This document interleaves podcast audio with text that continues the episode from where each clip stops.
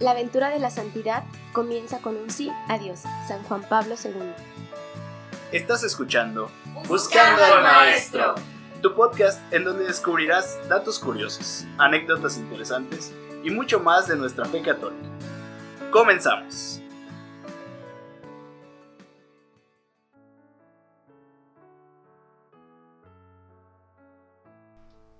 Hola, ¿qué tal? Esperemos que estén muy bien les damos la bienvenida a este su podcast de confianza Buscando al Maestro.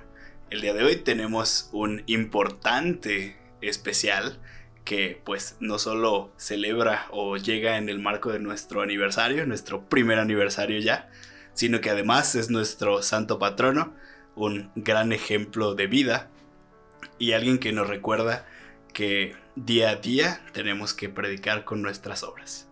Y sin más que decir, Creo que con este simple intro ya saben de quién se va a tratar. Comenzamos. Hablando un poco sobre el patronazgo de San Francisco de Asís, vamos a mencionar que lo es de los animales y del medio ambiente, así como de los belenistas. ¿Qué es eso, Jesús? Bueno, vamos a escuchar que San Francisco fue quien sin spoilers, sin spoilers. Va, sí es cierto. Bueno, pero tiene que ver un poquito con la Navidad. Ah, Solo eso les voy a decir.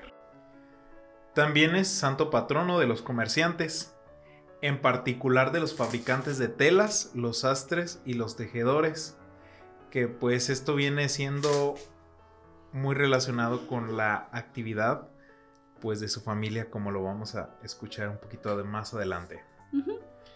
Es venerado en pues bastantes lugares. Sí, es uno de los santos más grandes. Entonces, pues comenzamos. Es de los más conocidos, ¿no? Porque es de los que más se nombran usualmente. Sí. Comenzando pues por Italia, que es su, su país. Sí. Vamos a recorrer un poquito por Perú, las Filipinas, por Ecuador, especialmente en su capital, que es Quito. Eh... ¿Qué es cómo? ¿Se llama Quito? Sí, ah, ah, ah. sí, la capital de Ecuador. En Argentina, también en México, particularmente, pues, por simplemente mencionar la parroquia a la que pertenecemos, pues está encomendada a San Francisco. San Francisco. En California, en Estados Unidos también. De hecho, pues hay una ciudad que, se llama San Francisco. Y pues en muchos lugares también de, de Latinoamérica. Cabe mencionar que los franciscanos pues fueron una de las primeras órdenes y más que de las primeras, de las más trascendentales en la época de la conquista. No solo para México, sino pues para varios lugares de, América. Entonces, ellos son tan representativos y tan importantes porque tuvieron un papel pues crucial en la formación, en la evangelización y en toda la vida de los pueblos que, que habitaban estos lugares, de nuestros antepasados. Entonces, pues todo ello está muy plagado de la doctrina de San Francisco. Entonces, eso es muy importante.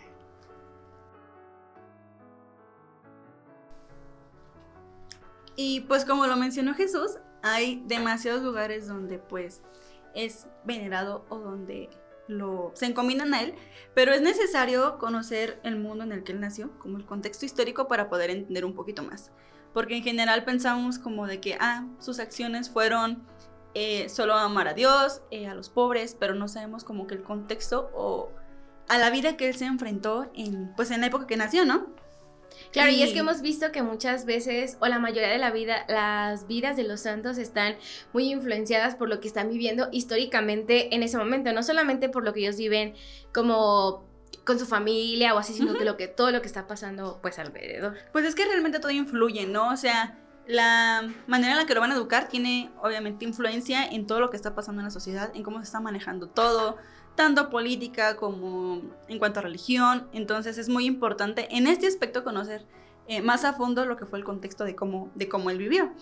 Y en este caso, durante los siglos XII y XIII, fue el despertar del mundo, por así decirlo, el florecer de la cultura y de las artes, después de pues un gran periodo de experiencias duras, realmente pues llamadas la Edad Media, eh, en el que los hombres venían de una larga mm, expiación de paganismo y venían muy, muy necesitados de una religión, venían necesitados como del aspecto espiritual. Este, pues de algo que los llevara más allá de lo natural, algo sobrenatural realmente.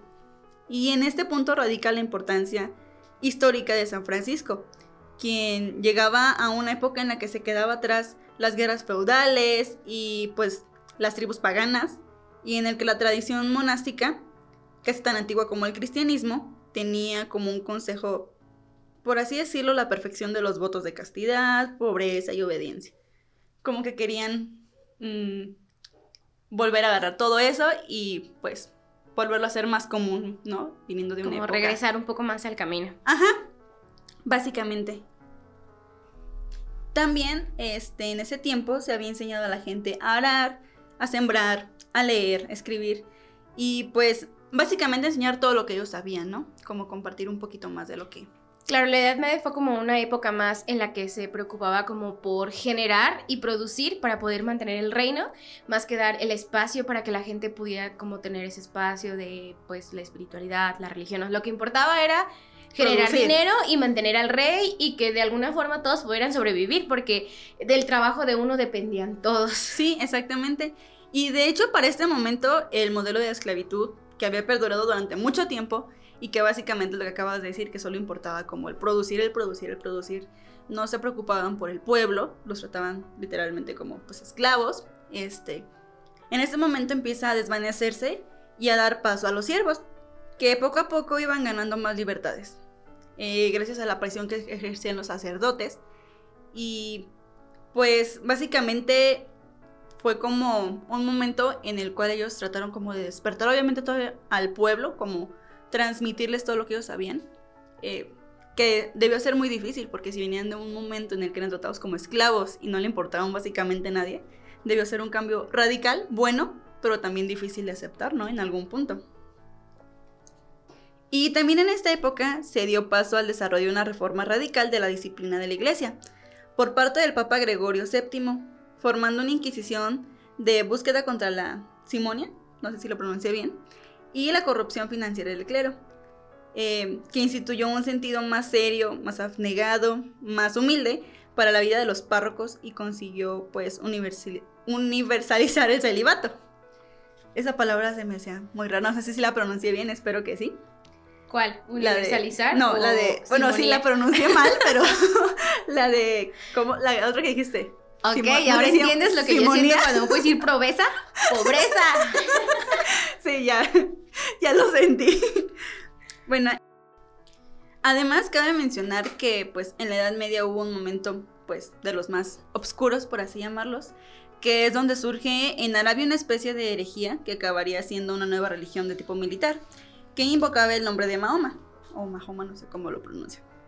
Parecía ser una sana simplificación de la religión, pero para los católicos, pues no, no era algo realmente bueno, o sea, parecía algo inofensivo, pero pues ya hemos notado que las malas interpretaciones y las cosas que suelen ser como inofensivas terminan muy, muy mal.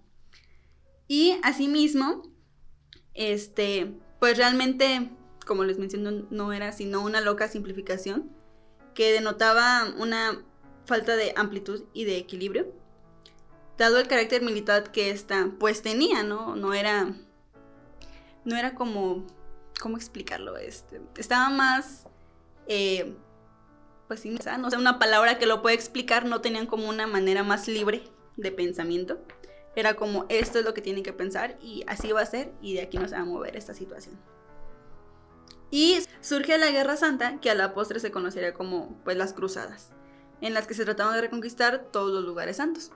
Que igual yo lo veo más como un asunto político y militar, no como algo de creencias y, y fe. Básicamente. Claro, y que las cruzadas son un hecho histórico muy importante, no solamente para la religión, sino en general para la historia de la humanidad, porque pues pudimos ver como la valentía de muchas personas, también cómo se pueden perder los ideales de una guerra y lo que comenzó como una guerra intentando recuperar lo perdido para la religión terminó siendo una guerra muy caótica, muy interesante, pero bueno, de la que no hablaremos ahorita, pero triste. Es el entorno en el que estaba aún muy cercano a cuando pues San Francisco comenzó su obra. Y que realmente como mencionaba anteriormente, algo que se ve súper simple, que es como algo sano, simple, que dices, ay, no va a generar mucho problema, mira hasta dónde llegó, ¿no? Y realmente cuando nació Francisco comenzaba a producirse en Europa una transición del feudalismo al capitalismo, en el que se mantuvo el clero y la nobleza como los dominantes y pues los burgueses también, constituidos por los mercaderes y hombres de negocios que comenzaban a tener posibilidades de ascenso social, como es, o sea, ya era como más fácil que subieran, más fácil que la gente creciera, no era tan cerrado el sistema básicamente, ¿no? Claro, entonces nos encontramos con que San Francisco eh, se encontró en una de las transiciones más importantes de la historia. Todos conocemos como, le, eh, bueno, como que socialmente la transición de la Edad Media al modernismo se conoce como la transición de la oscuridad a la, luz. Entonces, muy interesante. Muy bien, pues vamos a comenzar a relatar la biografía de San Francisco. Eh, el día de hoy nos acompaña un gran amigo que ya estuvo presente anteriormente y que hoy nuevamente nos viene a engalanar con su presencia. Hola a todos, eh, me complace en esta ocasión poder acompañarlos nuevamente. Ahora compartir con ustedes la biografía de este gran santo que en posteriores días estaremos celebrando no solamente en nuestra parroquia a la cual nosotros eh, pertenecemos y trabajamos, sino también en, la Iglesia Universal, en grandes eh, congregaciones y también, ¿por qué no recordar en este mismo santo a quien ahora es el sucesor de Pedro, al Papa Francisco? Francisco nació en Asís, ciudad de Umbría en Italia, el 26 de noviembre de 1182 fue hijo de Pietro Bernardone del Mocaroni, quien era un ciudadano importante en el gremio de comerciantes de telas en la ciudad de Asís, que tenía negocios con los mejores mercaderes de Italia, Francia y de Joana de Pica de Bettermont, una joven francesa que pertenecía a una noble familia de la provincia de Porvesa y quien fue ferviente creyente de Dios y muy devota de la Santísima Virgen. Durante su infancia, Francisco se fue formando como un niño creativo, saludable y rodeado de comodidades. Ya que sus padres pues eran comerciantes, Francisco tenía acceso a toda comunidad. Su peculiar manera de expresarse cautivaba a todo aquel que lo conocía. De acuerdo a diferentes relatos, su nombre no era Francisco, sino Giovanni di Bernardone. Pero por la cercanía de su padre con, la, con Francia, la gente lo apodó Francesco, que quiere decir el pequeño francés, que después cobraría fuerza por su pasión por la poesía francesa de los trovadores. Al ir creciendo, Francisco era muy ocurrente, ágil, buen cantor, recitador y dispuesto siempre a jugársela por los demás. Por esas virtudes era el centro de atención en cualquier lugar, con el asedio permanente de las jovencitas, como cualquier joven de nuestro tiempo. Claro que nada más nos falta tener todas las cualidades que tenía Francisco. en su juventud, pues era muy dado a las románticas tradiciones caballerescas que propagaban los trovadores, disponía de dinero en abundancia y lo gastaba ostentosamente. Recordemos que pues Francisco, debido al trabajo de, de sus padres, pues podía disponer de todo esto podía disponer de dinero en abundancia, así como muchos de nuestros jóvenes en nuestro tiempo, que en ocasiones disponen dinero de sus padres, que no han trabajado ellos, pero en, esta ocasión pues Francisco se supone que contribuía también con ellos. De acuerdo a su madre, pues nunca entendió bien qué era el dinero, pues siempre vivió como un príncipe, como ya se les comentaba, con muchos de los jóvenes de nuestro tiempo que viven como grandes príncipes que no entienden acerca del dinero, pero que se sin embargo se lo gastan. Los negocios de su padre y los estudios no le interesaban, su mayor interés era por gozar de la vida. Al ver esta situación, su padre lo envió a la escuela de la iglesia San Jorge en Asís, en donde aprendió francés y latín y algunas cosas de religión por petición de su mamá, así como todas nuestras madres en nuestro tiempo que pues son muy religiosas y tratan de inculcarnos eh, cosas acerca de Dios o que siempre están preocupadas por nuestra fe. Cuando regresó a la tienda de telas de su padre, en lugar de tomar un buen camino, usa esas virtudes para continuar en su vida social, llegando a ser el joven mejor vestido de Asís, claramente entregado a las vanidades. Tal pareciera que estuviéramos describiendo a un Francisco de Asís de nuestros tiempos, ¿verdad? Cierto día, mientras atendía a un cliente en la tienda de su padre, entró un limosnero a pedir caridad, pero Francisco al verlo andrajoso y mal vestido lo echó de lugar y ante la mirada inquisidora de los presentes se da cuenta de la humillación que le hizo al hombre y sale a darle una moneda. Cuando Francisco tenía unos 20 años estalló la discordia entre las ciudades de Perugia y Asís, llevando la situación a una guerra. Él se sumó a la tropa defensora de Asís, pero cayó prisionero de los peregrinos en los primeros días de la batalla. O sea, pues como Francisco pues no sabía nada, pues que iba a saber de batallas, estaba dedicado a gastarse en dinero, a hacer otras cosas de interés de un joven de su edad. Fue juzgado y condenado a un año de prisión. Francisco lo soportó alegremente, al menos los primeros meses en los que se deleitaba con sus trovas, con, las, con sus trovas a los demás prisioneros. Para los últimos meses de su condena, se encontraba decaído y ansioso por salir de la prisión. Al recuperar su libertad regresó a su casa en Asís, pero al reencontrar a sus viejos amigos, notó que no comprendían lo que había vivido y que la prisión lo había cambiado para siempre.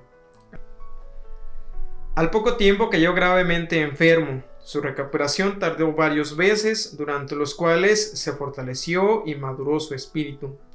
Una vez que recuperó las fuerzas, se enteró que Alemania había invadido Italia y que los jóvenes habían sido llamados al frente.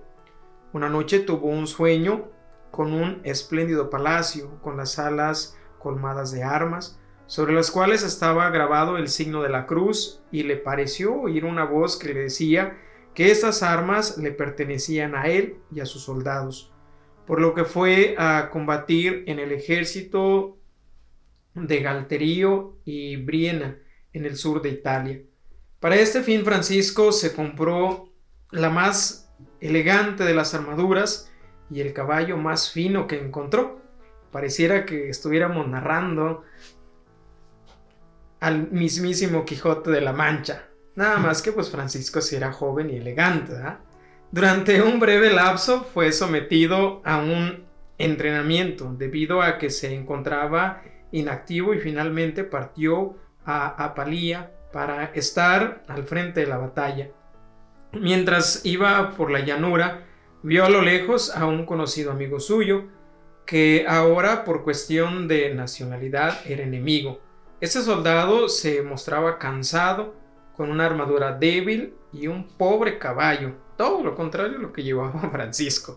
Pero a pesar de esto, al ver a Francisco, lo enfrentó.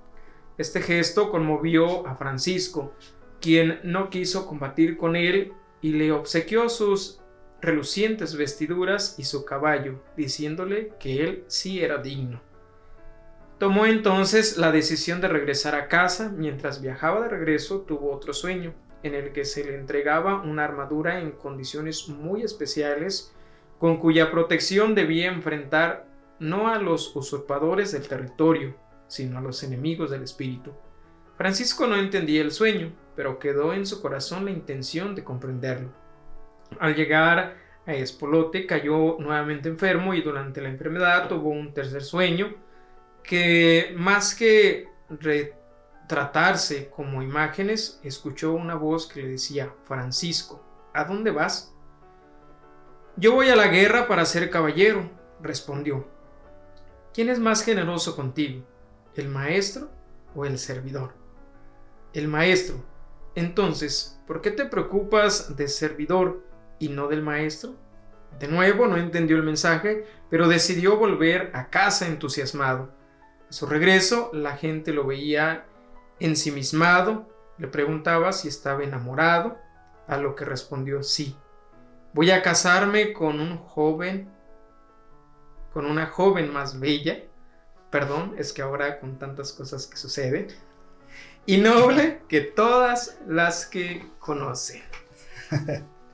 Muy bien, bueno, creo que aquí eh, estamos escuchando una parte a lo mejor muy desconocida de San Francisco, como un guerrero, como un soldado, pero que, como bien dices, no conocía absolutamente nada de ser un soldado, de ser un guerrero, y creo que lo vemos reflejado en su, en su afán cuando decide que se va a reincorporar, y pues en lugar de entrenar y todo, pues mejor se va a comprar la armadura más cara, el caballo más fino para obviamente verse bien en batalla, porque pues un tiempo fue el mejor vestido de Asís, como va a ir todo harapiento a la guerra.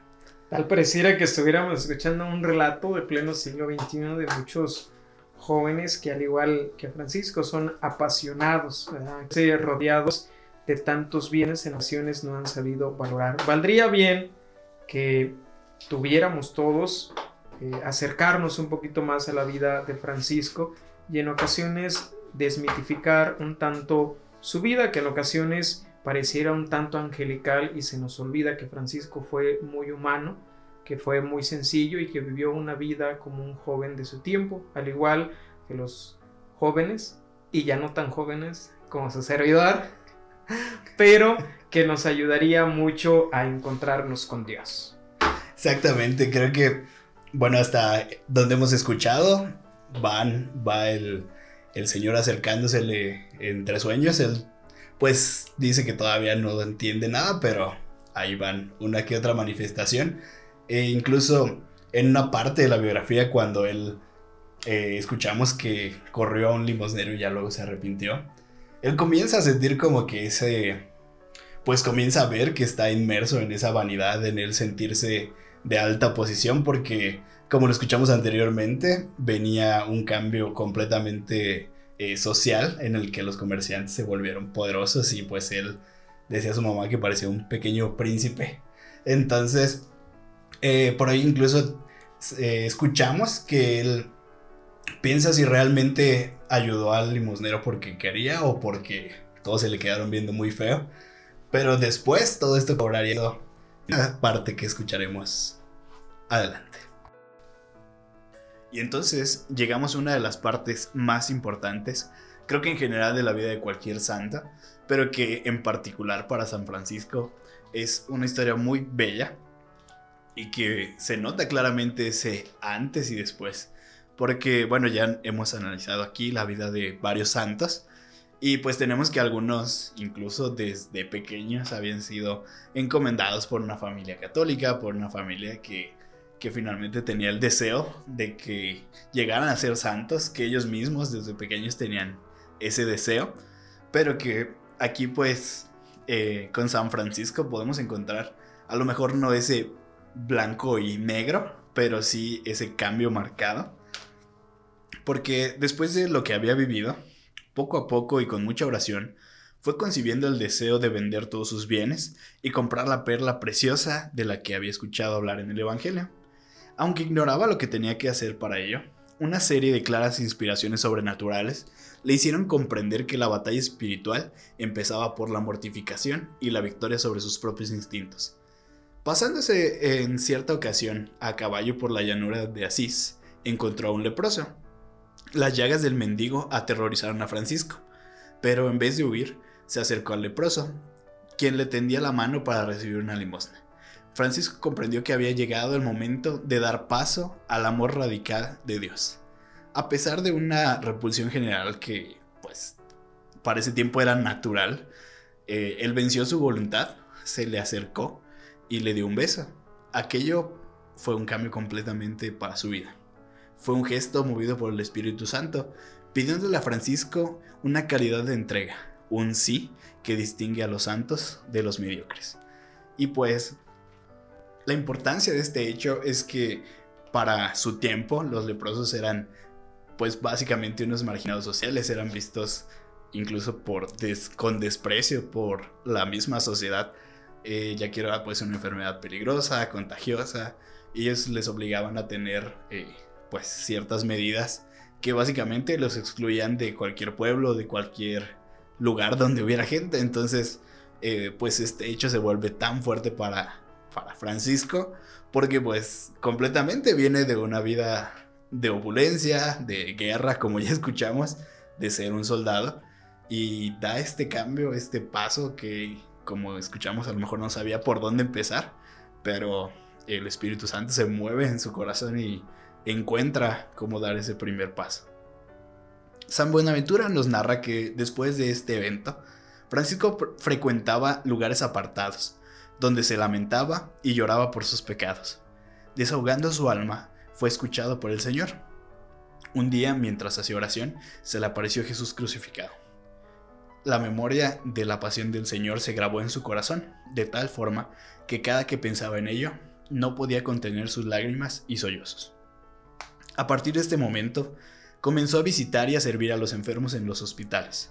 Algunas veces regalaba a los pobres sus vestidos, otras el dinero que llevaba. Le servía devotamente, porque el profeta Isaías nos dice que Cristo crucificado fue despreciado y tratado como un leproso. Entonces es aquí donde encontramos pues eh, toda esa parte del cambio de San Francisco que ahora se apega pues a lo que él va leyendo, a lo que va conociendo, porque mm, como tal, tal vez no sabemos, pero a partir de ahí él comienza con ese seguimiento de las lecturas, de todo lo que puede encontrar en la Biblia, aplicarlo y llevarlo a la vida real. Sí, y pues que hace, o sea, ver algo a la vez tan difícil y a la vez tan sencillo. El, pues con un simple sí y con un simple una oposición, una especie de batalla espiritual. Exacto. Por lo que sus deseos, por lo que sus costumbres, por lo que la sociedad dictaba y por la formación que él tenía y por lo que él quería inspirado por el Espíritu Santo. Exactamente, creo que eh, es ese punto en donde, eh, pues como escuchamos, limpia su corazón, donde finalmente logra eh, hacer ese cambio e incluso pues es bendecido con el don de, pues, conocer la pasión de Cristo que como vemos y como veremos alrededor de, de la historia, es algo que quedaría marcado hasta el último de sus días siempre en su corazón y posteriormente, pequeño spoiler, en su cuerpo. De este modo, él desarrollaba el espíritu de pobreza, un profundo sentido de humildad y una gran compasión. En cierta ocasión, mientras oraba en la iglesia de San Damián, en las afueras de Asís, le pareció que el crucifijo le repetía tres veces, Francisco, repara mi casa, pues ya ves que está en ruinas. El santo viendo que la iglesia se hallaba en muy mal estado, creyó que el Señor quería que la reparase. Así pues, partió inmediatamente. Tomó una buena cantidad de vestidos de la tienda de su padre y los vendió junto con su caballo. Enseguida, llevó el dinero al pobre sacerdote que se encargaba de la iglesia de San Damián y le pidió permiso de quedarse a vivir con él. El buen sacerdote consintió que Francisco se quedara con él, pero se negó completamente a aceptar el dinero el joven lo depositó en el alféizar de la ventana. Pedro Bernardone, al enterarse de lo que había hecho su hijo, se dirigió indignado a San Damián, pero Francisco había tenido un buen cuidado de ocultarse.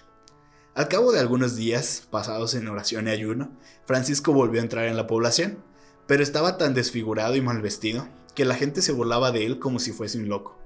Su padre, muy desconcentrado por la conducta que había tenido su hijo, le llevó a la casa lo golpeó furiosamente, le puso grilletes en los pies y le encerró en una habitación maloliente en el patio con candados para que no se escapara.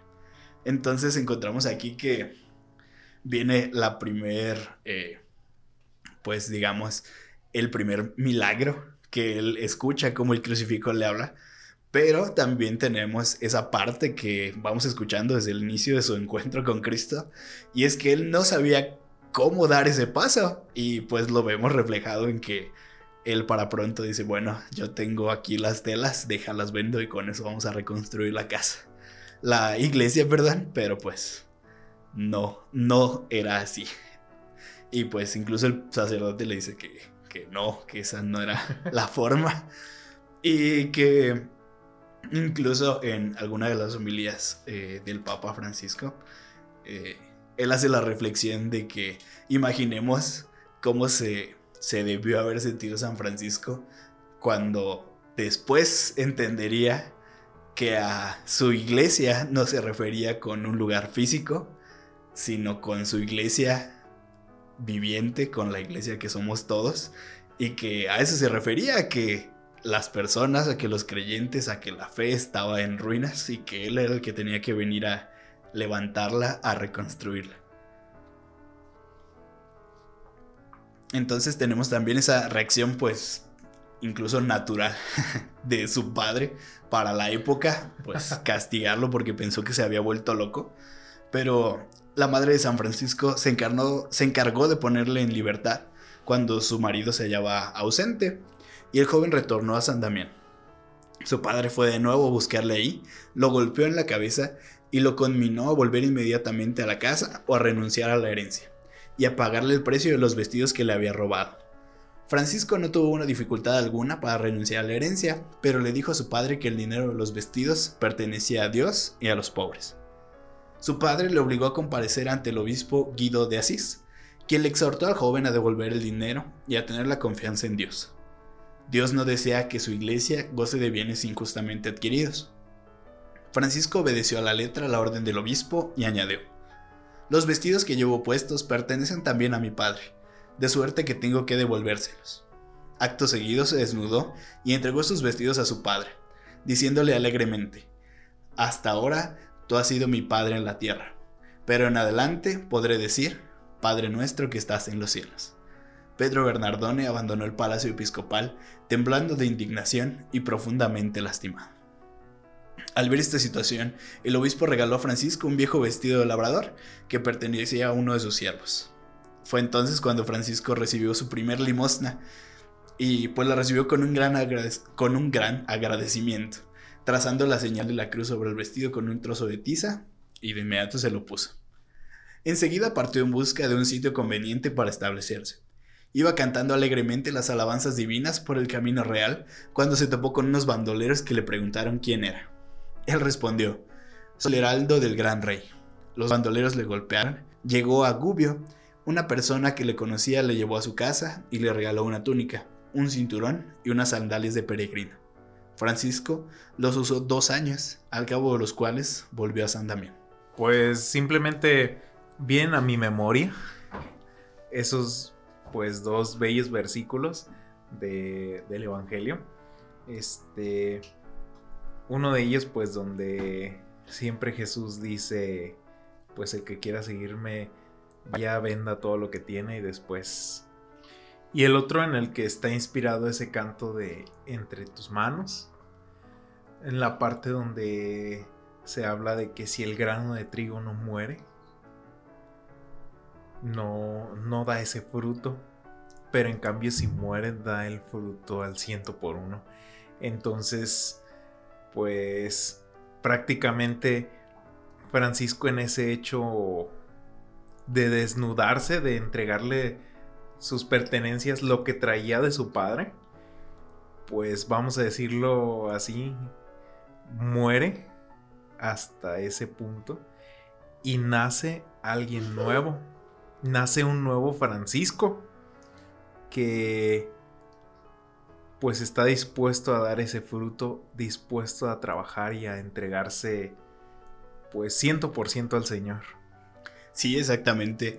Y que como escuchamos, o sea, después, incluso de que lo golpean y pues finalmente su primera experiencia como un hombre nuevo, eh, lo golpean unos bandidos y él al contrario pues de a lo mejor mejor irse a su casa y para que lo curara su mamá o no sé, pues ir a descansar. Él sigue su camino feliz, alegre y cantando alabanzas, lo que marca finalmente ese nuevo Francisco completamente entregado a, a Dios, a su nueva vida.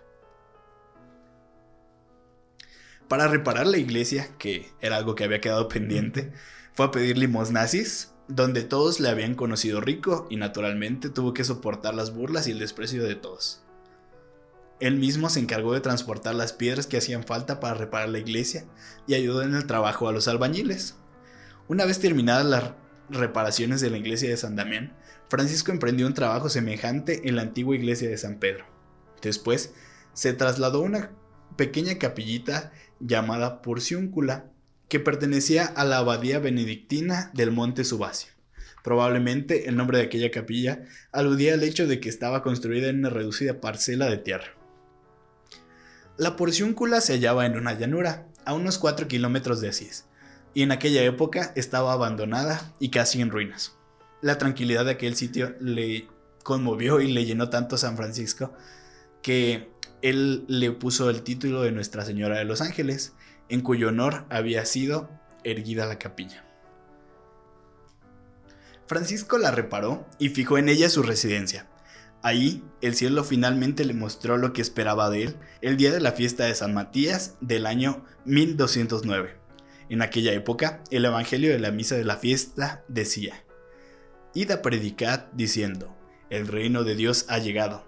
Dad gratuitamente lo que habéis recibido gratuitamente. No poseáis oro, ni dos túnicas, ni sandalias, ni báculo. He aquí que os envío como corderos en medio de los lobos. Mateo 10, versículos del 7 al 19. Estas palabras penetraron hasta lo más profundo el corazón de Francisco y este decidió aplicarlas literalmente, regalando todo lo que tenía y quedándose solo con su pobre, túnica ceñida con un cordón. Realmente podemos ver aquí pues el pleno de San Francisco de vivir uno de sus votos, por así decirlo, característicos, que es la pobreza, a ejemplo del mismo Jesús. Entonces, mm, pues volviendo a aquella frase que aquel aquella petición que Dios le hacía por medio de, del crucifijo donde le decía pues repara mi iglesia pues ahora sí que podría ser venir haciendo una especie de de misión muy similar a la que pues Cristo hizo en su tiempo. Entonces él pues siempre anduvo con lo que tenía y pues con lo que la gente en su generosidad les ofrecía. Sí, exactamente. Y qué curioso ver que es precisamente una cita bíblica tomada al pie de la letra lo que después se volvería en no solamente algo característico de San Francisco, sino todo un estilo de vida, todo un estilo de evangelización, eh, pues el ahora sí que el espíritu de las órdenes que él llegó a fundar, todo basado en esta cita bíblica que finalmente sería su inspiración. Dios le había concedido ya el don de profecía y el don de los milagros. Cuando pedía limosna para reparar la iglesia de San Damián, acostumbraba a decir, ayúdame a terminar esta iglesia. Un día habrá ahí un convento de religiosas en cuyo buen nombre se glorificarán el Señor y la Iglesia Universal. La profecía se verificaría cinco años más tarde en Santa Clara y sus religiosas. Otra parte interesante es cuando un habitante de Spoleto sufría de un cáncer que le había disfigurado temiblemente el rostro. En cierta ocasión, al cruzarse con San Francisco, el hombre intentó arrojarse a sus pies, pero el santo se lo impidió y le besó el rostro. El enfermo quedó instantáneamente curado. San Buenaventura comentaba al respecto no sé qué admirar más, si el beso o el milagro.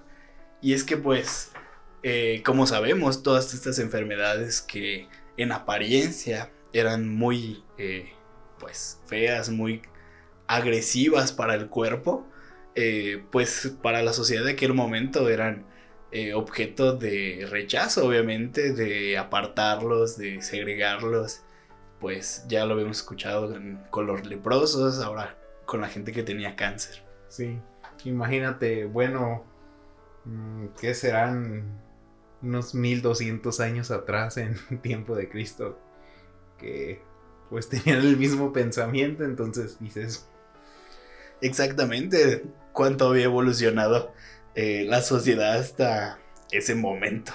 Realmente no mucho. Bueno, hasta nuestros tiempos creo que sí, sigue sucediendo entonces. o sea, bueno, al menos yo creo que las enfermedades no es algo que deba estar socialmente aceptado o no, sino que pues es parte de la vida como tal. Pero bueno, seguimos viviendo incluso en nuestros tiempos actuales esa parte de, de dividir entre los enfermos y los saludables.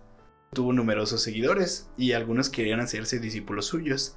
El primero de estos fue Bernardo de Quintavalle, un rico comerciante de Asís que había observado toda la evolución de San Francisco desde que era un comerciante de telas hasta estos momentos en los que ya se veía y se sentía ese espíritu cercano a Dios. Francisco entonces lo acepta como un discípulo suyo. Juntos asistían a misa y estudiaban la Sagrada Escritura para conocer la voluntad de Dios. De acuerdo a lo que decía la Biblia, Bernardo vendió cuanto tenía y repartió el producto entre los pobres. Posteriormente, Pedro de Cateno, canónigo de la Catedral de Asís, pidió también a Francisco que le admitiera como su discípulo, y el santo les concedió el hábito a los dos juntos el 16 de abril de 1209. Posteriormente se sumó a ellos el hermano Gil, famoso por su gran sencillez y su sabiduría espiritual. Para 1210, el grupo ya contaba con 12 miembros, por lo que Francisco tuvo que establecer una regla breve e informal que consistía principalmente en consejos evangélicos para alcanzar la perfección. Con ella fueron a Roma a presentarla para aprobación del sumo pontífice, se relata que viajaron a pie, cantando y rezando, llenos de felicidad y viviendo de las limosnas que la gente les daba.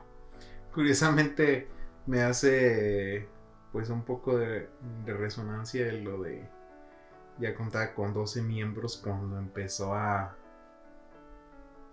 pues a, a establecerse a, a ser un poquito más formal bueno, dentro de sus reglas informales, decía, pero hacer un poquito más formal el, el grupo, pues igual como pudiéramos decir como cuando Jesús tuvo sus sus doce apóstoles. Exactamente. Entonces.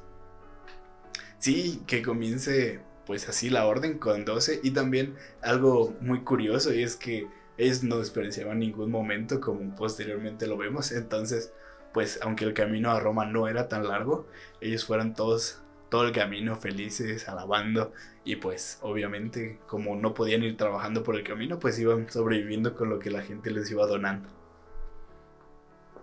En Roma no querían aprobar esta comunidad porque les parecía demasiado rígida en cuanto a pobreza, pero al fin un cardenal dijo, no les podemos prohibir que vivan como Cristo lo mandó en el Evangelio. Recibieron la aprobación y se volvieron a Asís a vivir en pobreza, oración y santa alegría y gran fraternidad junto a la iglesia de la Porciúncula. Inocencio III se mostró adverso al principio. Por otra parte, muchos cardenales opinaban que las órdenes religiosas ya existentes necesitaban de una reforma, no de seguirse multiplicando, y que la nueva manera de concebir la pobreza era impracticable. Posteriormente, el cardenal Juan Colonna alegó en favor de Francisco que su regla expresaba los mismos consejos con que el Evangelio exhortaba a la perfección.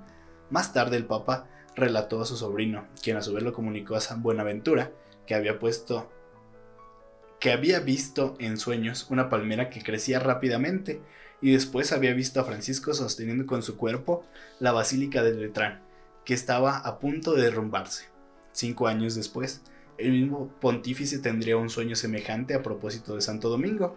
Inocencio III mandó pues llamar a Francisco y aprobó verbalmente su regla. Enseguida le impuso la tonsura así como a sus compañeros, y les dio por misión predicar la penitencia. Entonces encontramos que, pues, obviamente para todos fue un tema de debate porque, como escuchamos, se venía de un tiempo complicado, a lo mejor en donde la fe había estado muy dispersa y donde llega San Francisco y propone pues un estilo completamente diferente, mm, pues creo que era como un poco natural que no a todos les cayera muy bien y menos a los que sí poseían bienes, riquezas que pues tenían que dejarlo porque era el estilo que proponía ahora San Francisco. Sí, pues básicamente volver a, a los inicios, o sea, remontarse a, si pudiéramos decirlo en otras palabras, como a, como a volver a, a lo más importante, a lo esencial de, de pues vivir la fe y de encontrar ese camino que nos lleve verdaderamente a Dios. Entonces, pues supongo que, que eso no hacía, pues no era del agrado de todos. Entonces, pues por ahí también habría esas cuestiones. Sí, exactamente. Mm, bastante difícil, pero que como varios clérigos dijeran, no podemos eh, evitar que ellos vivan conforme Cristo mismo lo, lo decía, como él lo pedía. Entonces, pues no pudieron hacer otra cosa más que aceptar su estilo de vida. Posteriormente de que fuera aprobada su orden, eh, San Francisco y sus compañeros regresaron provisionalmente a una campaña en Río Torto, en las afueras de Asís, donde saldrían a predicar por toda la región. Poco después tuvieron problemas en un campesino local que reclamaba la cabaña para usarla como un establo, a lo que San Francisco dijo que Dios no los había llamado para preparar establos para asnos, y se marchó a ver al abad del monte Subacio. Entonces, el abad le regaló a Francisco la capilla de la Porciúncula, con la condición de que siempre fuera la iglesia principal. El santo, que pues obviamente tenía que mantener firme eso que predicaba, se negó a aceptar la propiedad de la capilla y solamente admitió que le fuera prestada. Y prueba de que le seguía siendo propiedad de los benedictinos, Francisco les enviaba año con año una cesta de pescados del riachuelo vecino, como recompensa por el préstamo. A esto, los benedictinos le correspondían mandándole un tonel de aceite, costumbre que se mantiene hasta la actualidad entre los franciscanos y los benedictinos. Entonces encontramos pues esta bella escena que antes volvió tradición en la que pues como igual restaurado esa capilla en honor a Nuestra Señora de los Ángeles, la capilla de la Porciúncula, pues decide el abad regalársela para que ahí se fueran a establecer, pero él firme en su sentido de pobreza, pues decide que, que no y pues él decide pagarles una especie de renta a cambio para que ellos vean que, él no es el dueño. Sí, pues ahora sí que eso es vivir, pues lo que se llama vivir el espíritu de pobreza y lo que pudiéramos decir como una persona cabal y pues con un objetivo que lo hizo vida. Sí, exactamente, vivir el Evangelio. Alrededor de esta capilla, los frailes construyeron varias cabañas primitivas, ya que San Francisco no permitía que la orden y los conventos poseyeran bienes temporales, manteniendo siempre como fundamento de la orden la pobreza. Tal era su amor por la pobreza, que, demostraban, que la demostraban en su manera de vivir, en los utensilios que empleaban y en cada uno de sus actos. Los primeros años de la orden de Santa María de los Ángeles y fraternas, en la que los frailes trabajaban en sus oficios y en los campos vecinos para ganarse el pan de cada día. Incluso cuando no había trabajo suficiente, salían a pedir limosna de puerta en puerta. Ellos estaban siempre prontos a servir a todo el mundo, sobre todo a los leprosos y menesterosos. Francisco insistía en que a los leprosos no se les llamase así, sino simplemente hermanos cristianos. Y era algo que valoraban bastante los enfermos, ya que pues ellos eran marginados sociales en aquella época. Francisco les decía, todos los hermanos que procuren ejercitarse en buenas obras, porque está escrito, haz siempre algo bueno para que el diablo te encuentre ocupado. Y así también, la sociedad es enemiga del alma, por lo que los siervos de Dios deben dedicarse siempre a la oración o alguna actividad buena. En este momento, y algún tiempo después, se une al seguimiento de los frailes una joven noble cautivada por las palabras de San Francisco. En la primavera de 1212, Clara había partido de Asís para seguir a San, Francisco.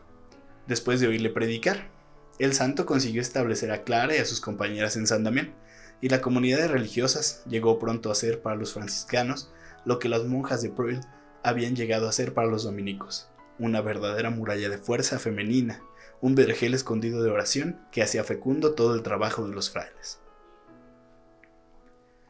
Continuando con los inicios de la orden, Francisco le dio el nombre de frailes menores por la humildad, pues quería, que ellos fueran los hermanos que sirviesen a todos y que siempre buscaran los sitios más humildes. Él les permitía pedir limosna, pero les tenía prohibido que aceptaran el dinero. Para él no era algo vergonzoso, sino una manera de imitar la pobreza en Cristo. Él siempre decía, Bienaventurado el siervo a quien lo encuentran en medio de sus inferiores, con la misma humildad que si estuviera en medio de sus superiores. Bienaventurado el siervo que siempre permanece bajo la vara de la corrección. Es siervo fiel y prudente el que por cada culpa que comete se apresura a expiarla, interiormente por la constricción y, este, y exteriormente por la confesión y la satisfacción de obra. Pues yo quiero mencionar otro pasaje, pues donde Jesús en la última cena lava los pies de sus discípulos y él les dice que el que quiera pues ser el más grande, el primero, pues tiene que ser el servidor de todos.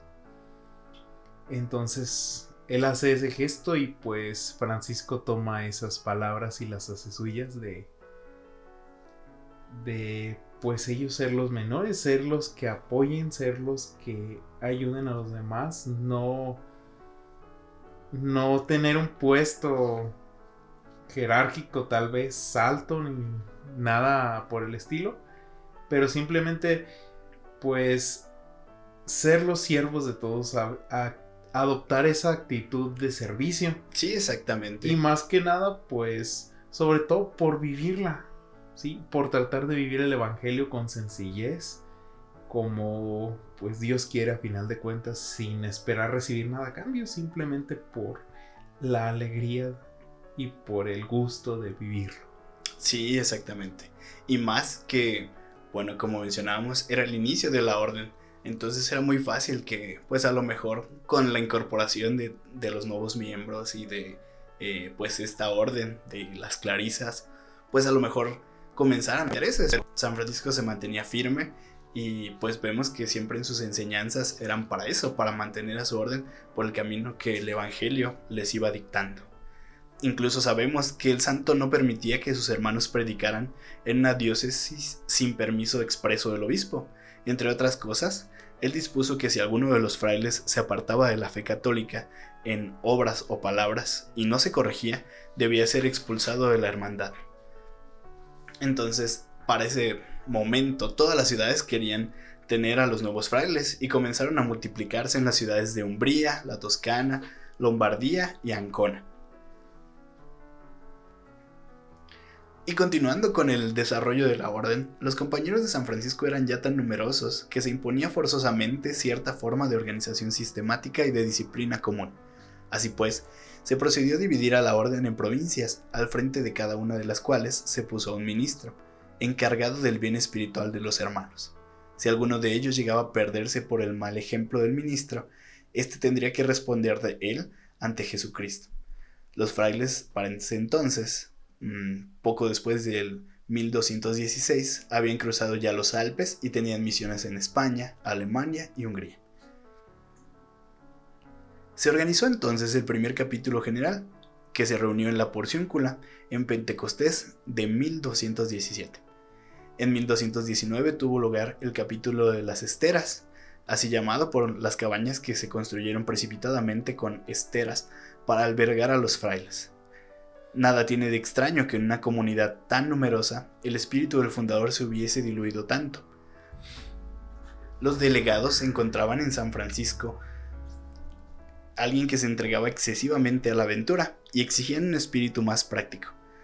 Es que así les parecía lo que en realidad era una gran confianza en Dios. Ante esta situación el santo se indignó profundamente y replicó, Hermanos míos, el Señor me llamó por el camino de la sencillez y la humildad, y por este camino persiste en conducirme, no solo a mí, sino a todos los que estén dispuestos a seguirme. El Señor me dijo que deberíamos ser pobres y locos en este mundo, y que ese no sería otro el camino por el que nos llevaría. A Dios confundir vuestra sabiduría y vuestra ciencia y hacerlos volver a vuestra primitiva vocación, aunque sea en contra de su voluntad y aunque la encuentren tan defectuosa. Es entonces que encontramos, pues, uno de los primeros conflictos al crecer tanto la orden, y es que, pues, a varios ya les parecía tal vez un poco complicado, eh, no solo llevar, que de por sí ya era algo muy complejo, el voto de la pobreza, sino que pues a veces estar eh, ayudándole a San Francisco en sus locuras, porque pues como sabemos él de repente emprendía viajes, él eh, decidía ir a predicar a ciertos lugares y pues ellos no tenían nada, no tenían cómo ir, no tenían cómo regresar, entonces él básicamente dejaba todo en manos de Dios, pero era algo que comenzaba a pesarles a algunos de los miembros de la orden. Y pues sí, o sea, él con justa razón creo que hace esa corrección porque pues yo que él era de pues no no hay que olvidar lo esencial, no hay que olvidar lo principal. Me recuerda a otro a otro pasaje también donde Jesús habla de que de que las zorras tienen madriguera y y los así pues varios este cosas, los animales y las plantas, o sea, Dios cuida de ellos y no se preocupan por nada. Y pues el hombre que es ahora sí su predilecto, pues con mayor razón, entonces San Francisco se acoge en esa confianza, a ese amor de Dios para pues poder vivir, por así decirlo, libre, por predicar su palabra, por dedicarse enteramente a Él y pues ahora sí que entregarlo todo en sus manos. Sí, claro. Y creo que en palabras bastante suaves, San Francisco les expresa que, pues básicamente, de eso se trataba la orden y que si lo estaban siguiendo a él, era porque estaban dispuestos a seguir ese modelo y a seguir ese camino para llegar a Cristo. Entonces, pues les dice que si ellos están dedicándose a otras cosas y que a lo mejor ya no les complace, pues que quiera Dios que o agarren otra vez el camino o encuentren el que mejor les convenga. Otra anécdota interesante es eh, que en junio de 1219 se embarcó San Francisco en Ancona con 12 frailes, este número 12 que no dejamos de ver. La nave los condujo a Damieta, en la desembocadura del río Nilo. Los cruzados habían puesto sitio a la ciudad, y Francisco sufrió mucho al ver el egoísmo y las costumbres disolutas de los soldados de la cruz. Consumido por el celo de salvación de los sarracenos, decidió pasar al campo del enemigo, por más que los cruzados le dijeron que la cabeza de los cristianos estaba puesta a precio. Habiendo conseguido la autorización del delegado pontificio, Francisco y el hermano iluminado se aproximaron al campo enemigo, gritando, Sultán, Sultán. Cuando los condujeron a la presencia de Malik al-Kamil, Francisco declaró osadamente, No son los hombres quienes me han enviado, sino Dios Todopoderoso. Vengo a mostrarles a ti y a tu pueblo el camino de la salvación. Vengo a anunciarles la verdad, las verdades del Evangelio. El sultán quedó impresionado y rogó a Francisco que permaneciera con él. El santo replicó, si tú y tu pueblo están dispuestos a oír la palabra de Dios, con gusto me quedaré con ustedes. Y si todavía vacilan entre Cristo y Mahoma, manda encender una hoguera. Yo entraré en ella con sus sacerdotes, y así verán cuál de es la verdadera fe. El sultán le contestó que probablemente ninguno de los sacerdotes quería meterse en la hoguera, y que no podía someterlos a esta prueba para no solivantar al pueblo. Cuentan que el sultán llegó a decir, si todos los cristianos fueran como él, valdría la pena entonces ser cristiano. Pero el sultán Malek al-Kamil mandó a Francisco que volviese al campo de los cristianos. Desalentado al ver el reducido éxito de su predicación entre los sarracenos y entre los cristianos ahí presentes, el santo pasó a visitar los santos lugares. Ahí recibió una carta en la que sus hermanos le pedían urgentemente que regresara a Italia. Y entonces vemos este pues milagro, sí, porque fue muy complicado llegar hasta, pues no solo entrar en territorio enemigo porque estaban en guerra, sino llegar con el sultán, que era pues el líder de los sarracenas, y pues con esa fuerza retarlo y retar a sus sacerdotes para demostrarles quién era la verdadera fe católica. El santo en su regreso al llegar a Bolonia tuvo la desagradable sorpresa de encontrar a sus hermanos hospedados en un espléndido convento, ante lo cual el santo se negó a poner los pies en él y vivió con los frailes predicadores. Enseguida mandó llamar al guardián del convento franciscano, le reprendió severamente y le ordenó que los frailes abandonaran la casa. Tales acontecimientos tenían a los ojos del santo las proporciones de una verdadera traición. Se trataba de una crisis de la que tendría que salir la orden, sublimada o destruida. Ello constituía una especie de reto del fundador a los disidentes y legalistas, que por debajo del agua tramaban una verdadera revolución del espíritu franciscano. En realidad, la orden era demasiado grande, como dijo el propio Francisco. Si hubiese menos frailes menores, el mundo vería menos y desearía que fuesen más. Después de dos años en los que estuvo luchando contra una corriente cada vez más fuerte que quería eh, desarrollar la orden en una dirección en la que él no había previsto y que él sentía que comprometía el verdadero espíritu franciscano, el santo emprendió una nueva revisión de la regla. Después la comunicó en medio del clamor de los frailes que afirmaban que la prohibición de poseer bienes en común era impracticable. Después de lidiar con estas complicaciones, alrededor de la fiesta de la Asunción de 1224, el santo se retiró a Monte Alberina y se construyó ahí una pequeña celda. Llegó consigo al hermano León, pero prohibió que fuese alguien a visitarla hasta después de la fiesta de San Miguel. Ahí fue donde tuvo lugar, alrededor del día de la Santa Cruz de 1224, el milagro de los estigmas, del, que hablamos el 17 de septiembre. Francisco trató de ocultar a los ojos de los hombres las señales de la pasión del Señor, que tenía impresas en su cuerpo. Por ello, a partir de entonces llevaba siempre las manos dentro de las mangas del hábito y usaba medias y zapatos. Sin embargo, deseando el consejo de sus hermanos, comunicó lo sucedido al hermano iluminado y algunos otros, pero añadió que le habrían sido reveladas ciertas cosas que jamás descubriría a hombre alguno sobre la tierra. Antes de salir del monte Alberina, el santo compuso el himno de alabanza al Altísimo. Poco después de la fiesta de San Miguel, bajó finalmente al valle, marcado por los estigmas de la pasión, y curó a los enfermos que le salieron al paso. Las calientísimas arenas del desierto de Egipto afectaron la vista de Francisco hasta el punto de estar casi completamente ciego. Los dos últimos años de vida de Francisco fueron de grandes sufrimientos, que parecía que la copa se había llenado y rebosado. Fuertes dolores debido al deterioro de muchos de sus órganos, como el estómago, hígado y vaso, y fuertes dolores de cabeza, consecuencia de la malaria contraída en Egipto.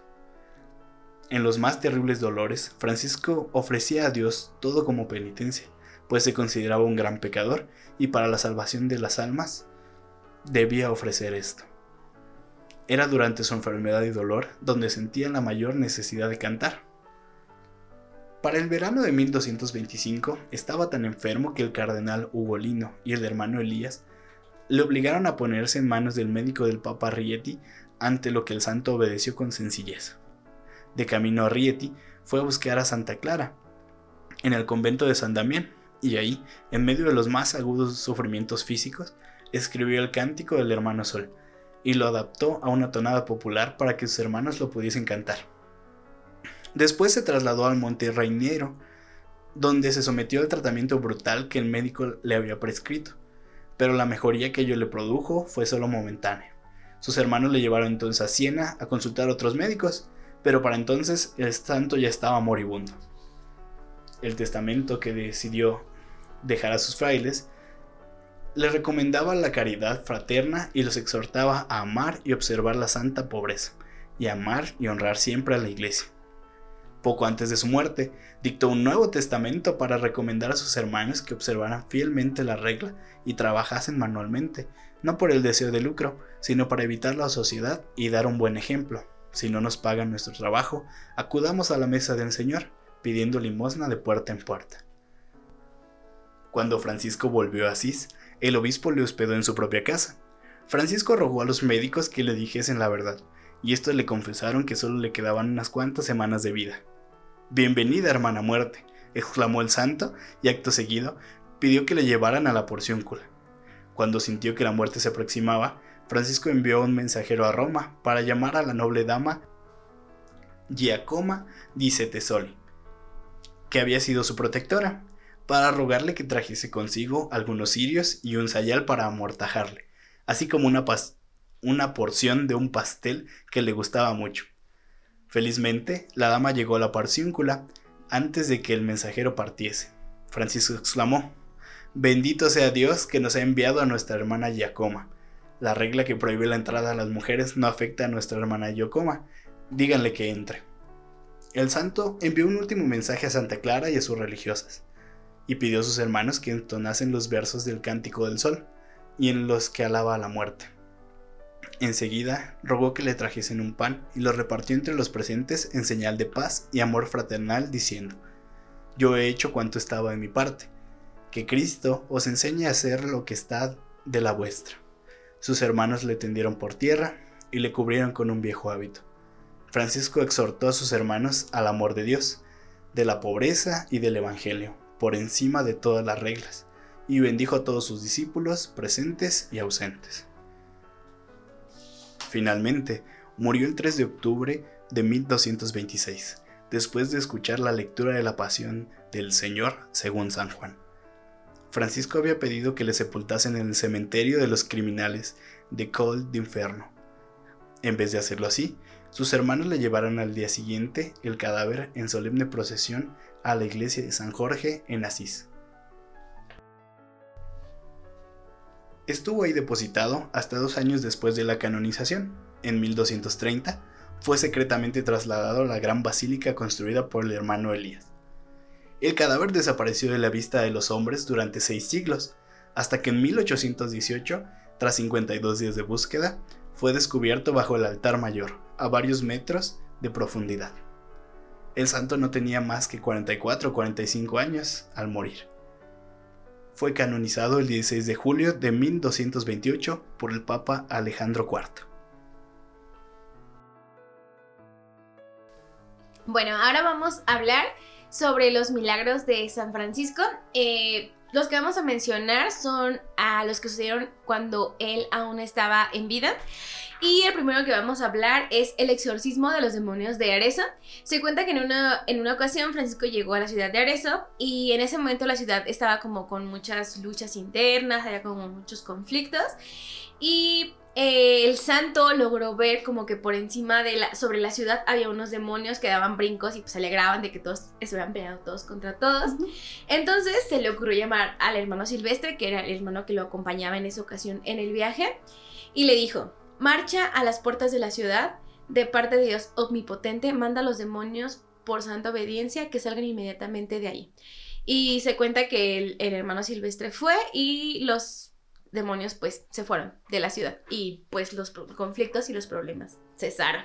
Pero qué curioso, ¿no? O sea, pudiendo ir él, o pudiendo, creo que es pudiendo, no pudiendo, eh, pudiendo ir él, mandó al hermano, o sea, no era él el que quería resaltar, el que quería, como quien dice, robarse el crédito, simple y sencillamente él quería que esos seres se alejaran de ahí y utilizó al, al hermano como este, un medio para que él también formara parte de todo. Claro, también imagínate el, poder de, él de decir, diles que vas de mi parte, que si que, vaya, que si voy yo, a ver, cómo nos toca, que mejor por las buenas.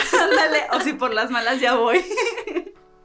Bueno, y ese es uno de los que recuerdan como mucho, sobre todo pues porque como podemos saber, pues la mayoría de las veces en los conflictos así, pues obviamente la discordia y el odio, pues obviamente de quién viene, pues del demonio. Sí. El siguiente, que fue el que yo no sabía, nunca había escuchado hablar de él y, mm, o sea, me declaro nuevamente fan de San Francisco, porque para mí la Navidad es una de mis... Eh, partes favoritas del año. Me encanta toda la decoración, los La época bonita de villancicos y así. Claro, tiene como que demasiados, demasiados elementos y demasiadas cosas que nos hacen recordar a, a Dios. Y pues eh, se cuenta que San Francisco pensaba que el nacimiento de Dios no podía pasar pues inadvertido. Por eso pidió permiso al Papa para poder representar y celebrar en la ciudad de Grecia este significativo advenimiento, o sea, pues este evento. Llegó la Virgilia de la Navidad y los pobladores se apresuraron al lugar para participar de la misa. Y se cuenta que después del Evangelio, Francisco se adelantó a predicar y parecía como que haber perdido la noción del tiempo eh, con toda la gente que estaba ahí y estaba como demasiado emocionado con lo que estaba explicando y, contando a la gente en ese momento. Eh, que sus ojos se veían totalmente emocionados como por el niño que, tenían, eh, como la representación del niño Dios que tenían ahí. Y dice que emocionado por aquel niño que tiernamente le, saludaba, llamándole niño de Belén, de vez en cuando se inclinaba sobre el presebre y lo acariciaba. Y cuenta su amigo Juan que se encontraba muy cerca del santo, eh, que cuando él ah, que el niño pareció que despertaba al contacto de San Francisco, o sea, cada San Francisco lo tocaba como que pareciera que él... Que reaccionaba, pues que, tenía vida. exacto, como si hubiera vida. Y dice pues que todos los asistentes no duraron a afirmar que aquella noche el pueblo de Grecia se había convertido en otro Belén. Y aquí va a lo que mencionábamos al principio, pues que él es, el santo patrono de los belenistas y pues es que a partir de ahí pues muchas personas se dedicaron a replicar la escena del nacimiento para que más personas pudieran tenerlo, no solamente en otros pueblos, sino también en sus casas y así. ¿Y de ahí nació todo esto de los nacimientos entonces? Claro, también. ¡Ay, qué eh, bonito! Estábamos, pues ya ves que cuando comenzamos a grabar nuestro episodio estaba la madre eh, con nosotros, ella es de la orden franciscana.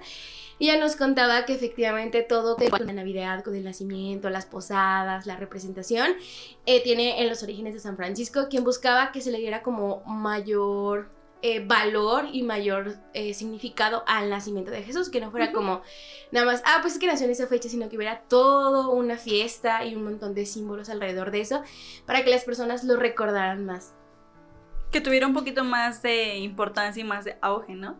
Pero fíjate qué curioso, o sea, nosotros celebramos lo que vienen siendo las posadas, ponemos el nacimiento, las pastorelas y todo eso, y realmente, bueno, al menos yo no sabía de dónde venían. Ahorita que me estás diciendo esto es como de, o sea, así, literalmente como una explosión mental de decir, tanto tiempo estuvimos haciendo eso, o yo estuve haciendo eso participando en todo esto y no sabía pues los orígenes. Yo decía, pues a lo mejor alguien se lo inventó, pero pues nunca pensé que fuera San Francisco, literalmente. Claro, y es que pues, como podemos darnos cuenta a lo largo de este episodio, hay muchas em, cosas que desconocemos de él que son muy significativas y que tienen un valor no solamente espiritual, sino moral y humano, que son tan grandes que la mayoría de las veces nos quedamos con lo poco que conocemos de él, ¿no?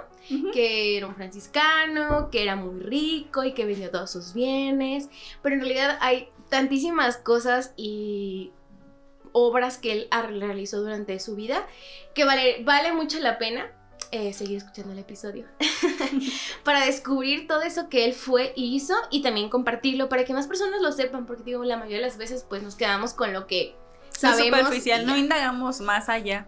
Sí. Claro, y el siguiente milagro tiene mucho que ver, eh, como también lo habíamos comentado, bueno, ya se ha comentado en la biografía, él dedicó la mayor parte de su vida a la oración, a la contemplación, a buscar esa conexión con Dios. Y una de las cosas que logró fue como que esa conexión con la naturaleza. Y vamos al milagro del sermón de, los, de las aves. ¡Ay, se me fue el aire! en una ocasión, el santo llegó a un lugar donde se encontraban reunidas una gran multitud de aves de varias especies y al verla San Francisco la saludó, así como si estuvieran como si estuviera saludando a sus amigos, sus primos. Hola, buenas tardes a los, a los pajaritos. Y él comenzó pues a dar su prédica porque estaba ahí para hablar con las personas de la comunidad y todo eso. Pero entonces las aves empezaron a hacer un montón de ruido y así como, pues obviamente son pajaritos, que, ¿cuál es la, el instinto de un pajarito? Cantar y hacer ruido. Entonces se cuenta que San Francisco, así como de una manera muy seria y muy enérgica, se dirigió hacia las, hacia las aves y las exhortó a escuchar la palabra de Dios. Les dijo, mis hermanas avecillas, mucho debéis alabar a nuestro Creador, que os ha revestido de plumas y os, da, os ha dado alas para volar, os ha otorgado el aire puro y os sustenta y gobierna sin preocupación para alguna vuestra parte. Todas las aves brincaron alegremente, extendieron sus alas, abrieron el pico para demostrar que entendían sus palabras y cuando él las bendijo, todas se pusieron a cantar. Literalmente como si lo entendieran, pues. Claro, y podemos verlo porque pues una de las formas con las que se le representa, por lo menos en nuestra parroquia, si está San Francisco así con sus manitas y las avesitas. Y un montón de avesitas alrededor. Claro, y a lo mejor si lo pensáramos de una manera objetiva podríamos decir, bueno, pues es que eh, suena a lo mejor demasiado místico, pero imagínate la conexión que lograba, llegaba a tener con la naturaleza para poder hacer eso. O sea, es muy, muy impresionante el nivel de oración que se venía manejando San Francisco. Y el siguiente es sobre una mujer que era muy devota de San Francisco. Se cuenta que murió en la ciudad de Montemarano. Y durante la vigilia fúnebre se reunieron muchas personas para rezar, como que improvisadamente al cadáver. Y en eso el cadáver se levanta, Santo Dios. Imagínate la gente de ahí. Ay, no, pobrecita. Señor, soy yo de nuevo. Literalmente Dios. Hace mucho no hablamos, pero es que creo que pasó algo. Auxilio.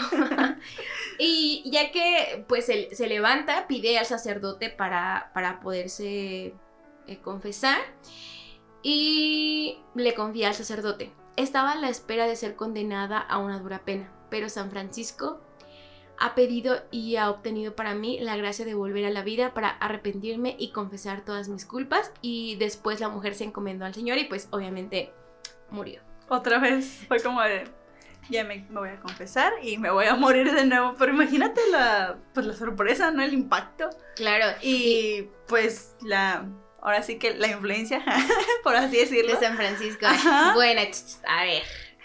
Vamos a ver la oportunidad. Entonces, amigos, lección del día hay que estar en... Eh, en, gracia. hay, que hay que buscar la confesión y no dejarlo de lado porque pues realmente nunca podemos saber cuándo será el último día y más vale estar prevenidos. Eh, estemos al pendiente de los horarios en nuestras parroquias y siempre busquemos estarlo. A veces pensamos que a lo mejor son cosas pequeñas o simples, lo que las fallas que tenemos, pero lo más importante es siempre estar preparados y listos porque no sabemos si San Francisco pueda estar ocupado en ese momento. Y no nos puedas echar la mano. y San Francisco, ¿qué? Porque no me pasaron el recado y su secretaria. No, es que ahorita estabas. Estabas bien ocupado y pues no, esa pobre alma. Ahí se quedó un rato más. claro, entonces no dejemos todo para el último y mejor es mejor siempre estar en gracia, confesados y comunicados. Y el siguiente, que yo creo que es como que el más famoso, probablemente, o el más representativo de San Francisco, y es sobre el hermano lobo. Y la historia cuenta que para ese momento San Francisco ya era como que tan famoso en la región que realmente lo llegaban a convocar a otras comunidades, ya no para cosas propiamente religiosas, ¿no? Sino para cualquier problema que tenían y ya no podían resolver, pues vamos a hablarle a San Francisco. Te cuenta que había una comunidad que estaba, ya tenía varios meses que estaba siendo como acechada por un lobo que los tenía muy, este, pues muy asustados, eh, regular antes de que el sol se ocultara totalmente, ya toda la gente estaba encerrada, con las puertas cerradas, las ventanas cerradas, y aún así tenían mucho miedo porque pues el lobo ya había dañado y matado a algunas personas. Entonces eh, mandaron llamar a San Francisco para que fuera a la comunidad. Él pensaba que iba por otra cosa, pero pues él fue. Imagínate, no llega, oye, tenemos un problema con un lobo y el ¿qué? Perdón. Disculpa. ¿Cómo solucionó esto? Pero al final, pues San Francisco era una persona que buscaba el bien común y ayudar en todo lo que pudiera, que decidió ir y buscar al señor Lobo. Se internó como en el monte donde pues se refugiaba de regular en el día. Lo buscó y cuando lo encontró, las personas que estaban con él cuentan pues que él como que hizo contacto visual con él. Y pues obviamente el lobo, pues obviamente que dijo, eh, pues a ver, ¿a cómo nos toca? Entrale. a ver quién llora primero. Eh, porque obviamente pues es un animal salvaje, su instinto es atacar en el momento en el que se siente que alguien lo va a atacar. Pero cuentan que San Francisco lo vio a los ojos y comenzó a hablarle. Eh, y el, diálogo que recuerdan que dijo fue, hermano lobo, no te atemorices, no voy a hacerte ningún daño, pero la bestia seguía como que gruñéndole y enseñándole los... Pues obviamente los dijo, ¿eh? ¿qué pasó? ¿Vienes a mi territorio? Y él le insistía y le dijo, sé que no eres malo, lo sé. Es el hombre que te ha empujado a molestar a los habitantes de esta ciudad. No tengas miedo, ve. Y se narra que el lobo miró a su alrededor, husmeó el aire, como buscando como su instinto. y luego lentamente se le acercó. Estando frente a él, se agazapó dócilmente a sus pies mientras el santo le acariciaba la cabeza y continuaba hablándole. Hermano Lobo, no debes hacer llorar más a los niños, a las madres o a los pastores de Gubio. Si acabas con tus fechorías, todos los días se te dará de comer y de beber. Te lo prometo en nombre de todos los habitantes de Gubio. Es un pacto que todos celebramos contigo en este momento. Lo aceptas y en ese momento la bestia cerró los ojos y bajó el hocico. El monje le tendió la mano y el lobo le alargó su pata, como sellando el trato. Se relata que entonces la fiera vivió entre los habitantes de Gibo, Gubio, perdón, como, como un animal común y domesticado y tuvo diariamente comida a que la gente le llegaba en la puerta de sus Una mascota chida gigante. claro, porque los lobos están gigantes, o sea, realmente. Y podemos ver cómo, aunque San Francisco vivió hace un montón de siglos, nos deja lecciones eh, para la actualidad muchas veces o como que no pensamos en que nosotros eh, vivimos en el mismo lugar que los animalitos. Y cuando vemos un pajarito allá vamos a aventarle la pedrada o a quererlo cazar. O cuando vemos animalitos que están en la calle en situación eh, pues de abandono porque muchas personas son irresponsables los compran o los adoptan y después los abandonan ya los tiran y ya y, los, vemos y, y o le damos la, la patada o la pedrada y más sin embargo San Francisco nos invita a eso a que ellos son pues también seres de, la creación y que debemos vivir en armonía con ellos y que si buscamos la forma de acercarnos a ellos, pues siempre encontraremos una conexión con ellos. Claro. Y pues ya, esos son algunos de los milagros más significativos. Hay demasiados, pero a nosotros nos pareció muy interesante. Pues obviamente el de las golondrinas y el de los lobos sí son muy conocidos, pero a mí por lo menos lo de los eh, el nacimiento de Belén y lo de la resucitada. Es sumamente bonito. Lo de la resucitada así como que te dejaría en shock. O sea, si a mí me hubiera pasado, yo diría, ay, no puedes. Córrele. Y también la de los demonios, la verdad, se me hizo muy chido. Así que te voy a mandar, ahorita voy a mandar a alguien, pero si voy yo, si yo voy, ¿qué te hago? Ya va a haber un problema chido, ¿eh?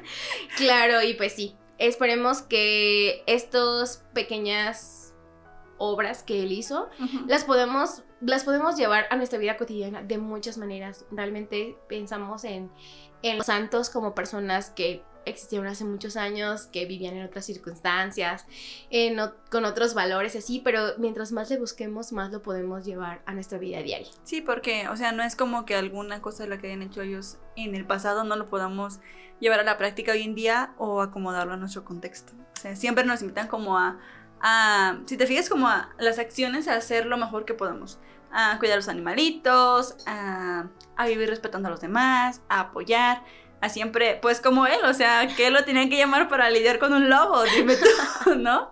A tratar de siempre hacer el bien mientras se pueda, ¿no? Sin importar qué, cosa sea la que se nos pida. Claro, pues sí. Esos son algunos de los milagros más, eh, o por lo menos que a nosotros nos llamaron más la atención de San Francisco.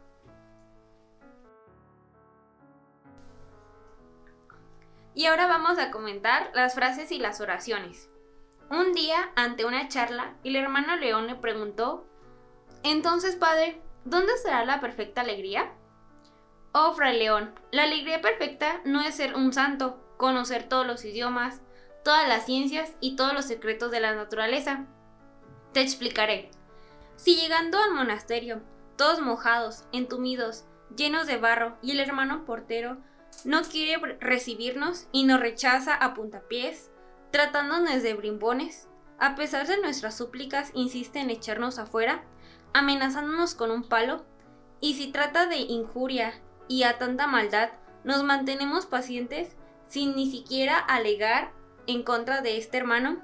Y si soportamos todo esto con alegría, pensamos, pensando en los sufrimientos de Cristo, oh Fray León, eso sería la alegría perfecta. Ok, entonces eh, me parece muy interesante esta metáfora que San Francisco nos habla sobre la alegría. A veces pensamos como que la alegría está en los bienes materiales, en, en, que a lo mejor siempre debemos estar bien, no debemos tener situaciones difíciles, pero Él nos invita a eso, a que la alegría está en todo lo que vivimos y mayormente en el podernos encontrar o sentirnos en el lugar de lo que padeció Jesús y entonces nosotros podemos experimentar esa verdadera alegría pues sí, ahora sí que ser felices con lo que somos y con lo que tenemos. Claro. también otra de las frases eh, dice que lo bueno que lo que haces puede ser el único sermón de algunas personas que escuchen. Entonces aquí a veces, bueno, nos invita mucho a pensar muy bien en lo que decimos, porque muchas veces, eh, por ejemplo, yo recuerdo cuando servíamos encuentros y eso, que el compromiso que implica hablarle a alguien más de Dios, porque tal vez sea la única vez que vaya a tener la apertura o la oportunidad de escucharlo. Y si le hablas de un Dios ahí que todo chafa, la ventón. claro, entonces a lo mejor jamás va a tener la oportunidad. O sea, un Dios no el verdadero Dios es el Dios que te ama, que te espera, que te perdona y que está ahí para ti siempre, sino a lo mejor, pues, un Dios muy, pues sí, o sea, chafa desde nuestro ejemplo. Y debemos de cuidarlo mucho para que ese, ese primer contacto o, o ese único contacto que alguien pueda tener con Dios, pues sea uno que valga la pena. Sí, la verdad que sí. pues también otro que está muy interesante. Dice, mientras estás proclamando la paz con tus labios, ten cuidado de tenerla aún más plenamente en tu corazón. Y bueno, creo que no ocupa más explicación porque muchas veces nos convencemos a nosotros mismos de que por pertenecer a la iglesia o estar en un grupo o, ir a misa, palmaditas en el pecho, claro, eh, ya es más que suficiente, pero no, la verdad es que San Francisco lo demuestra a lo largo de toda su vida y es que todo lo que él, eh, a lo que invitaba, primero lo hacía él, con sus hechos, con sus obras, con su actitud y después, si era necesario, lo decía con las pues palabras. sí, ahora sí que todo lo que él hacía, pues lo hacía de corazón. También eh, predica el Evangelio en todo momento y cuando sea necesario usa palabras pues lo que siempre nos, se nos ha invitado, ¿no? A que nuestro ejemplo sea nuestro mayor, eh, nuestra mayor predicación, que desde la persona que nosotros somos y como nosotros actuamos, no solamente lo que las personas pueden ver, sino todo en general va a ser la mejor manera de evangelizar a otras personas. Sí, así es.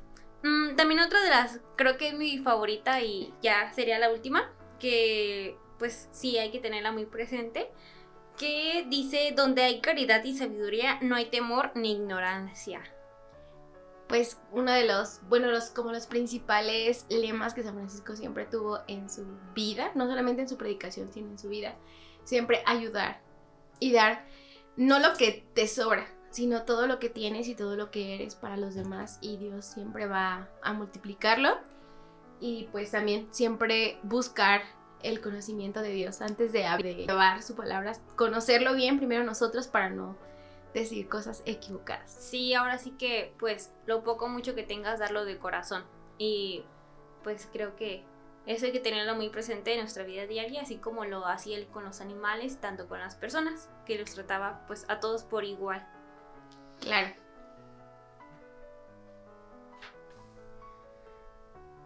Les agradecemos por habernos escuchado en un episodio más de Buscando al Maestro. Sobre todo en esta ocasión especial en la que hemos visto, perdón, escuchado, acerca de nuestro santo patrono de nuestra parroquia de San Francisco en Uruapan. Agradecerles a todos por la atención prestada enviándoles un saludo muy cordial a todas las personas que nos escuchan, eh, sobre todo a quienes ya nos siguen a través de nuestras redes sociales. Un saludo especial a las personas que nos escuchan en Estados Unidos, en Alemania, en Argentina, en Chile, en Brasil, en Panamá, en Colombia, en Paraguay, en Perú, en El Salvador y en Ecuador. A todos ustedes un saludo. Eh, siempre tengan presente que el equipo de Buscando al Maestro pedimos mucho por todos aquellos que han tenido a bien seguirnos también en nuestras redes sociales y recordarles que compartir también nos ayuda a que otros también se encuentren con el maestro.